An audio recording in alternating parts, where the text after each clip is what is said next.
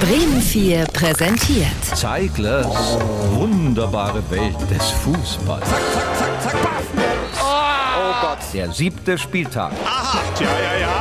Hollala. Ei, ei, ei. Mit Waldemar Zeigler. Das ist er wieder, der alte Drecksack. Ja!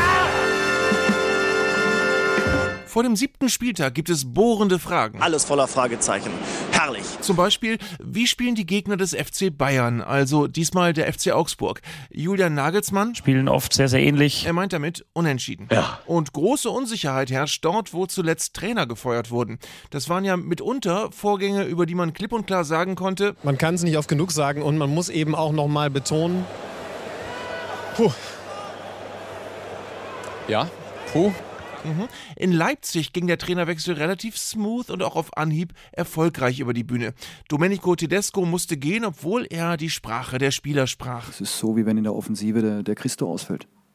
So ist es mit dem Josko defensiv. Und genauso ist es natürlich mit dem Willi defensiv und mit dem Klosti defensiv. Klosti fällt ja auch aus, und mit dem Halste und mit, dem- mit dem Momo, aber eben auch mit dem Josko. Jetzt ist Marco Rose Trainer, der Marki. Und der weiß, dass Fußball im Grunde simpel ist, bis auf in den Momenten, wo er kompliziert ist. Ich glaube, dass Fußball dann auch immer sehr, sehr äh, komplex ist. Aber Fußball ist einfach. Trüber ist die Lage da leider in Bochum. Beim VfL hatte man im bisherigen Saisonverlauf das Gefühl, Felix Magath, Die Bochumer können machen, was sie wollen.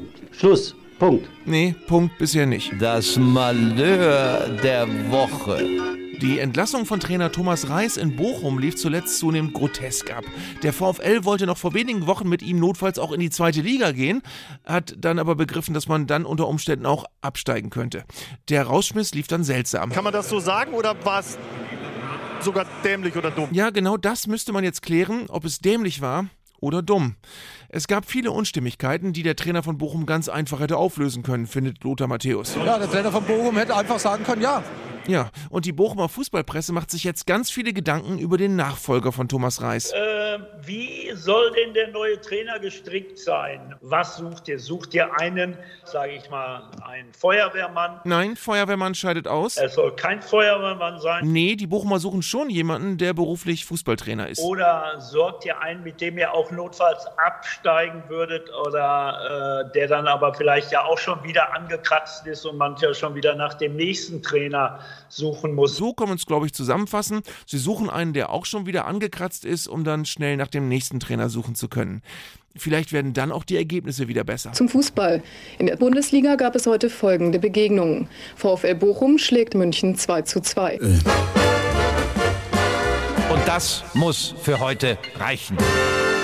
Zeiglers wunderbare Welt des Fußballs. Gibt's auch als Podcast auf bremen4.de und in der ARD Audiothek.